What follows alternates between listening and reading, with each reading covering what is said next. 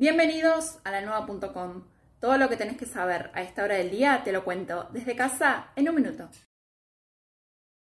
El secretario de Salud, Pablo Acrogliano, dijo que el sistema de salud está justo pero no colapsado.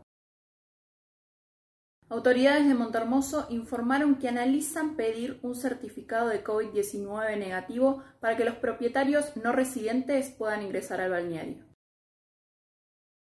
El fiscal a cargo de la causa por la muerte de Facundo Astudillo Castro fue aislado de manera preventiva luego de que la jueza Marrón diera positivo.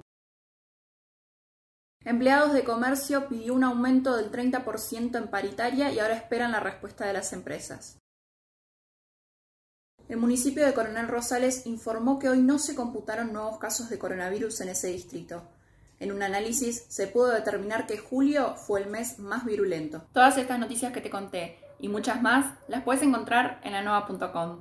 Y recordá que estamos en cuarentena. Quédate en tu casa, por tu bien y por el de todos.